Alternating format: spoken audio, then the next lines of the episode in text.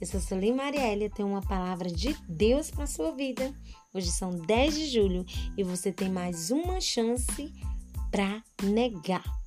A palavra de Deus está em Mateus 16, no versículo 24, que diz: Então disse Jesus a seus discípulos: Se alguém quiser vir após mim, negue-se a si mesmo, tome a sua cruz e siga-me. Eu não sei o que você tem precisado negar esses dias. Eu não sei o que você precisa renunciar esses dias. Eu não sei qual é a cruz, qual é o fardo que você tem carregado.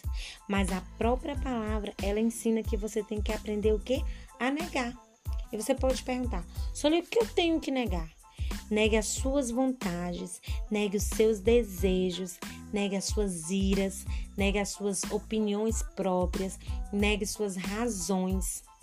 Uma vez, uma vez eu ouvi uma história que falava assim: você tem que escolher entre ter ser feliz e ter razão. Muitas vezes nós preferimos ter razão ao invés de ser feliz.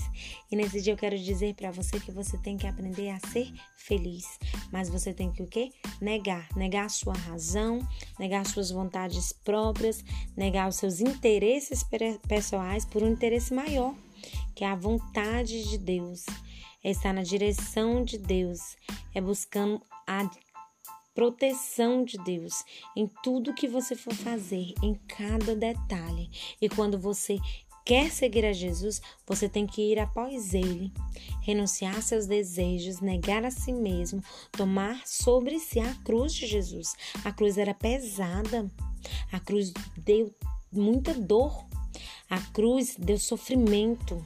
A cruz ela implica muitas coisas, mas nós queremos ter uma vida de contos de fadas, uma vida onde que a gente não quer passar por lutas, não quer passar por dores, mas nós temos que aprender que com as lutas e com as dores nós somos o quê?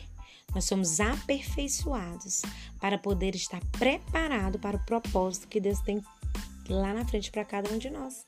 Sim, Toda conquista requer um processo, e o processo às vezes é um processo de cruz, é um processo de negar, é um processo de calar, é um processo de confiar, é um processo de descansar, é um processo de esperar.